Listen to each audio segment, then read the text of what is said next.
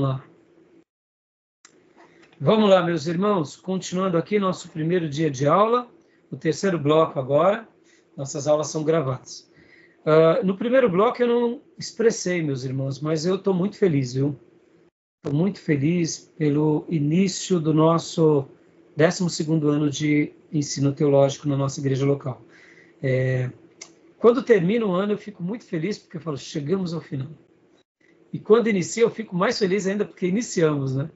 Então é um misto de alegria nas conclusões e, e, e, e nas, nos regressos, né? Então estou muito feliz, viu?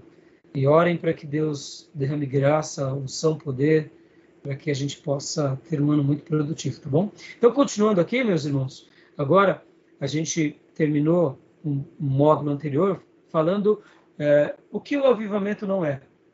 A gente vai entrar nos tópicos do livro do reverendo Hernandes Dias Lopes, Avivamento Urgente. Antes de falarmos sobre o que o avivamento é, vamos primeiro falar do que ele não é. E a gente vai estar encerrando aqui esse último bloco, tá bom? Então, eu vou compartilhar aqui com vocês e eu vou pedir para o Dil ler para nós, tá, Dil? Por favor, Dil, leia para nós é, o que o avivamento, o que não é o avivamento bíblico. Já lemos esse slide. Então, primeiro, Dil, o que não é avivamento bíblico? por gentileza. O avivamento não é a ação da igreja, mas de Deus. Ah, antes disso, o título, o título, digo, por favor. Primeiro, o avivamento não é um programa agendado pela igreja. Joia. Avivamento não é a ação da igreja, mas de Deus. Avivamento é a obra soberana e livre do Espírito Santo. A igreja não promove e nem faz avivamento. A igreja não é não é o agente de avivamento. A igreja não agenda e nem programa avivamento. A igreja só pode buscar avivamento e preparar o caminho da sua chegada. A igreja não produz o evento do Espírito. Ela só pode lançar suas velas em direção a esse vento. Desculpa, Diote, eu, eu, eu, acabei falando, né? E te atrapalhei. Leia a última frase novamente, por favor, Gil. A igreja... a igreja, a igreja não produz o vento do Espírito. Ela só pode içar as suas velas em direção a esse vento. Ah, olha, irmãos, vamos gastar um minuto aqui, porque aqui a nossa cabeça dá uma fritada.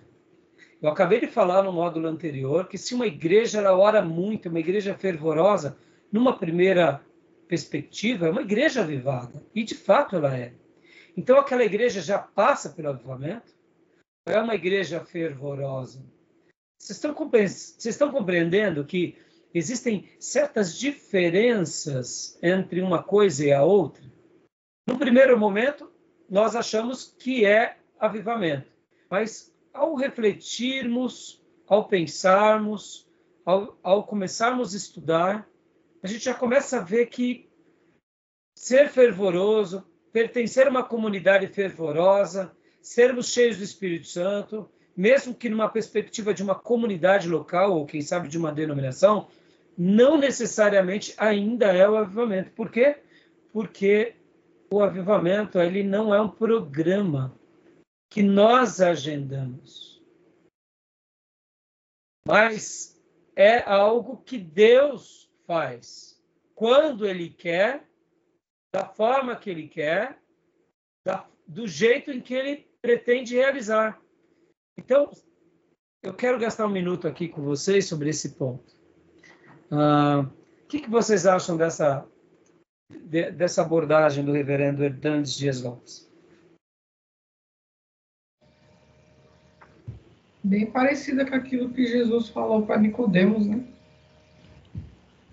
Bem parecido. Boa comparação. Boa comparação. O que mais? Vocês concordam, não concordam? Eu sei que é difícil discordar do reverendo Dias, Fernandes Dias Lopes, que ele é um teólogo, né, irmãos? Podem ter coisas que nós não concordemos, é óbvio. Mas, assim, quando ele faz uma afirmação, ele sempre faz uma afirmação não numa perspectiva de um historiador, mas de um pensador cristão e diga-se de passagem, de um brilhante pensador, e na minha opinião, mais do que pensador cristão, ele é crente, irmãos. O que me encanta no Hernandes Dias Lopes, como no Nicodemos, eles são crentes. Porque temos pensadores cristãos tão brilhantes quantos, mas muitas vezes não são crentes. Né? Então, eu digo que diz muito pouco o que eles dizem. O que eles dizem é relevante, mas não são crentes. Então, é, é complicado quando a gente se depara com umas pessoas assim. Mas no caso do nosso querido pastor, ele é crente, né? E é uma definição muito é, oportuna. O que, que vocês acham? O que, que você achou, Diogo?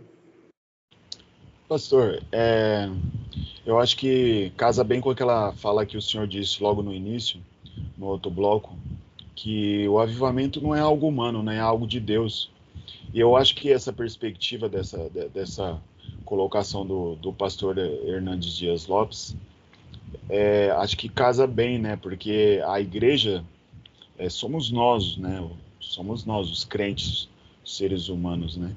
E o, e o avivamento é algo que vem genuinamente do, do Espírito Santo, de Deus, né? Então, ainda que se inicie com a busca, porque se inicia com a busca, né? Com a fome, com o desejo pela igreja, é algo que vem totalmente de Deus. Agora, deixa eu fazer uma pergunta antes dos irmãos também responderem. Pode ser que nós tenhamos essa fome, essa sede, e vivamos na plenitude do Espírito Santo, mas nunca vivamos, ou pelo menos na nossa geração, a gente não passa por um grande avivamento? O que vocês acham? Eu acredito que sim. Também acho que sim. Pode ser. Não é, meio, não é, não é paradoxal isso? Ora, mas eu tenho tanta fome, tanto desejo, e, e Deus, de repente, não me permite passar pelo avivamento? Sim. Eu acho que é aquela analogia do eu, eu sou eu tenho cultivo, eu plantei, mas eu não vou colher disso aqui não. Por algum motivo eu não vou colher, mas outros vão. E sabe qual é o profeta que mais me encanta dentro dessa perspectiva? Já falei e vou repetir: Jeremias. Jeremias, irmãos, ele passou por um avivamento contrário, das trevas, entendeu? Do capeta lá. Era o rei desviado, os profetas desviados. Era um aqui, outro acolá que caminhava com ele. Ou seja, ele caminhou na contramão de Judá, na contramão dos sacerdotes. Foi horroroso. Já pararam para pensar, meus irmãos?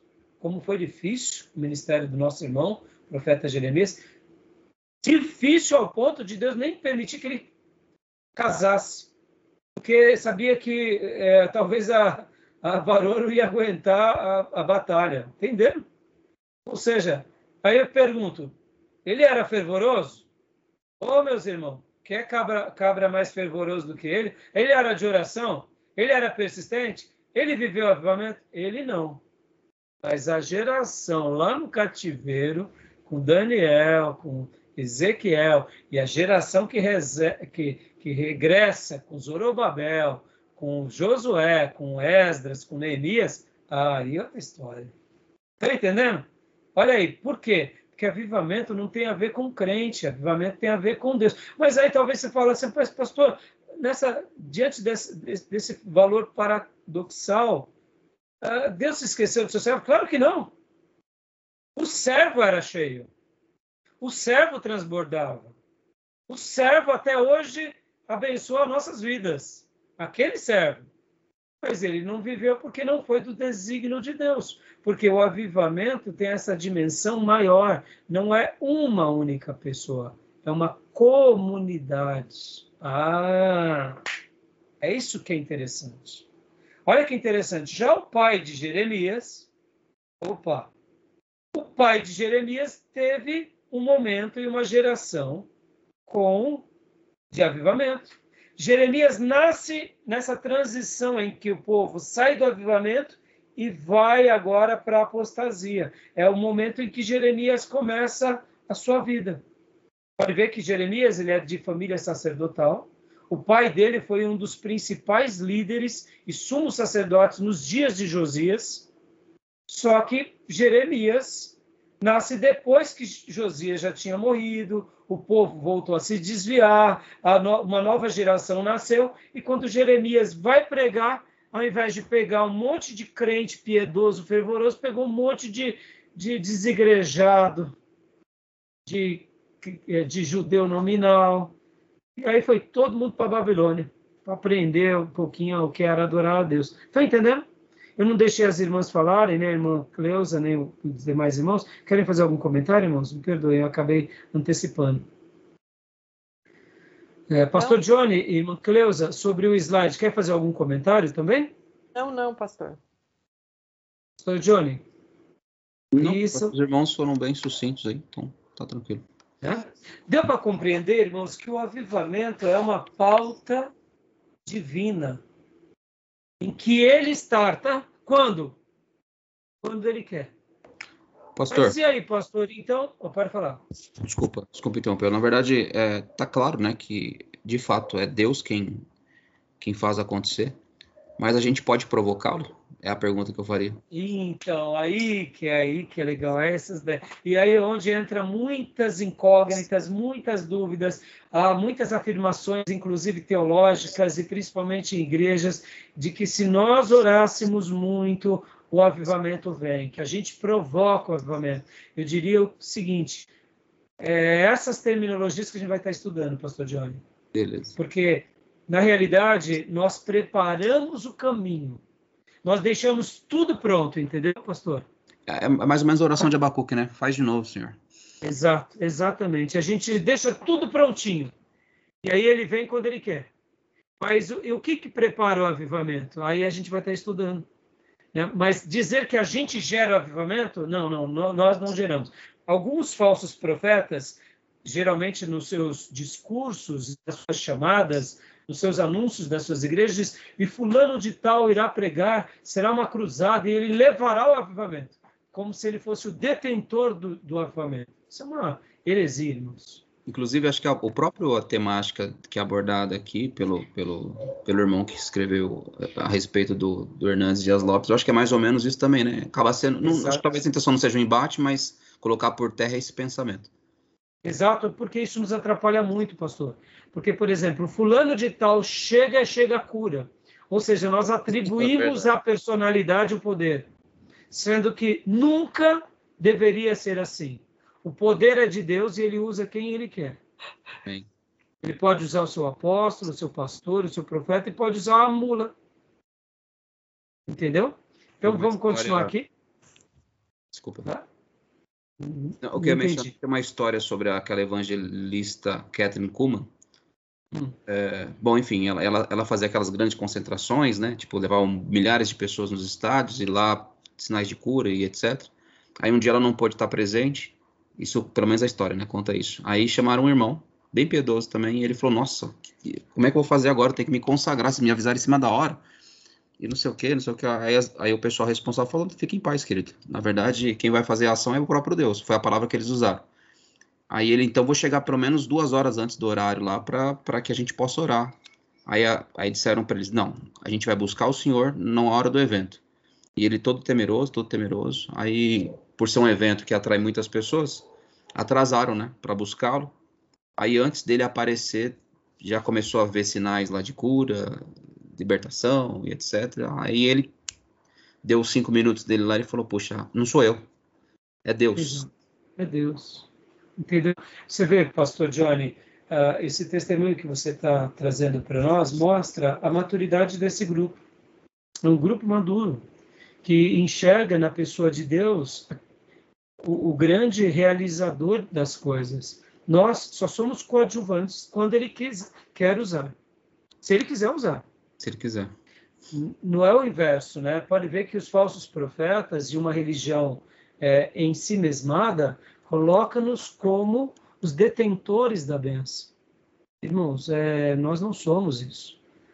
Deus pode dar o dom para nós, pode, mas é quem vai fazer a obra é Ele, do jeito dele, quando Ele quiser. E se tratando do avivamento, é algo assim. Então, joia, até aí, esse primeiro ponto, tranquilo? Tranquilo. Joia? Então vamos lá, próximo ponto. Uh, leia para nós, Gil, por favor. Continuando aqui. Ainda dentro do ponto 1, um, né? A soberania de Deus, no entanto, não anula a responsabilidade humana. O avivamento jamais virá se a igreja não preparar o caminho do Senhor. 5. O avivamento jamais acontecerá se a igreja não se humilhar. Sem oração da igreja, as chuvas torrenciais de Deus não descerão. Sem busca não há encontro. Sem obediência a Deus, jamais haverá derramamento do Espírito. Contudo, quem determina o quem determina o quando e como é, do avivamento é Deus. Ele é soberano. Glória a Deus. É, era essa síntese que há pouco eu tentei passar para vocês. Nós preparamos apenas o caminho. Podem ver que a geração de, João, de Jeremias desprezou Deus. Deus os puniu, Deus não os abençoou. Já a geração de Daniel se humilhou a Deus aonde? Na Babilônia. E o que Deus fez? Deus honrou aquela geração. Eles aprendem a Deus, buscam, aprendem a, a, dar valor a Deus e a sua palavra, buscam a Deus, se quebrantam e Deus muda o coração dos imperadores e converte, inclusive, imperadores. E muitas outras nações foram alcançadas lá na Babilônia e depois no Império Medo-Persa, por quê? Por causa que esse povo agora se posicionou e agora então Deus muda a história universal, trazendo o seu povo de volta à sua casa, eles desconstroem o templo. Olha que coisa genial, irmãos. Eu venho pregando, né, desde o ano passado sobre os profetas, e eu tenho pregado sobre o profeta Ageu e Zacarias. E depois que o profeta Ageu e Zacarias desafiam o povo para eles continuarem a construção que esteve parado, eles retornam à construção e o profeta Ageu e depois o profeta Zacarias dizem assim: olha, vocês não vão precisar nem de muralha, porque o Senhor será a sua muralha. E durante esses quase 70 anos, Jerusalém e principalmente o templo ficam desprovidos de muralhas, hum? mas não ficam desprovidos de proteção. Olha que coisa fantástica.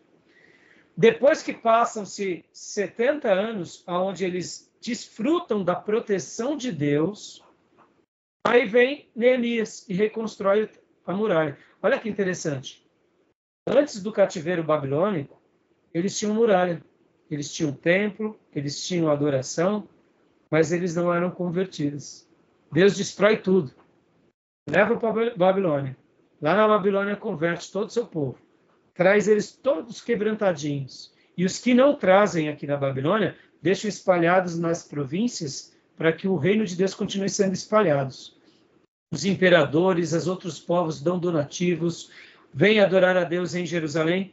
Há um levante num primeiro momento, os samaritanos não querem a construção do templo, mas Deus usa ali tanto Ageu quanto Zacarias, quanto Zorobabel e o sumo sacerdote Josué, eles reconstroem o templo, fazem o templo. Os profetas dizem: não se preocupe, não tem muralha, mas ninguém vai entrar aqui, porque Deus vai ser a muralha. E Deus continua sendo a muralha por 70 anos. Ou seja, lá na Babilônia, eles ficaram 70 anos de castigo sem proteção. Agora, em Jerusalém, eles reconstroem o templo e ficam por quase 70 anos sem proteção humana, mas com a proteção divina. E aí, somente depois dessas décadas, vem Neemias e reconstrói agora as muralhas pelo poder de Deus. Em outras palavras, o que, que eu quero dizer aqui? Nós só preparamos o caminho, irmãos. E quando vem Esdras e Neemias, o que, que eles fazem? Eles restauram a adoração a Deus. Era uma comunidade ensinável, uma outra máxima que eu dei nas minhas mensagens sobre os profetas. Deus precisou de tantos profetas para o povo não ser castigado. Deus levantou uma escola na tribo do norte, Deus levantou profetas no sul e não teve jeito. Eles foram castigados. E agora eles vão para Babilônia, e lá em Babilônia Deus usa Daniel, Deus usa Ezequiel, e quando eles regressam, Deus usa Ageu e Zacarias, Esdras e Neemias, e o povo obedece. Ou seja, para Deus evitar o castigo, precisou de tantos profetas e de escolas. E agora, para Deus reconstruir a, a casa, Deus precisou só de alguns profetas. Por quê? Porque era um povo que preparou o caminho para o avivamento. Interessante, não, irmãos? Guardem isso, olha como isso é forte, como isso é poderoso. Estão entendendo como Deus vai fazendo na história? Então aqui a gente vê que o povo ele não determina o avivamento, ele só prepara o caminho. E quando a gente prepara o caminho, deixa tudo preparado, vive nessa plenitude, no tempo de Deus, do jeito de Deus, vem a atuação de Deus. Tá bom? Beleza, meus irmãos? E aqui, meus irmãos, ó, vamos parar aqui, ó. Dois. Avivamento não é mudança doutrinária, tá bom? Vou parar aqui, a gente vai continuar a partir daqui na próxima aula, tá joia? Porque já deu horário e eu sei que uh, já ficamos um bom tempo. Então, avivamento não é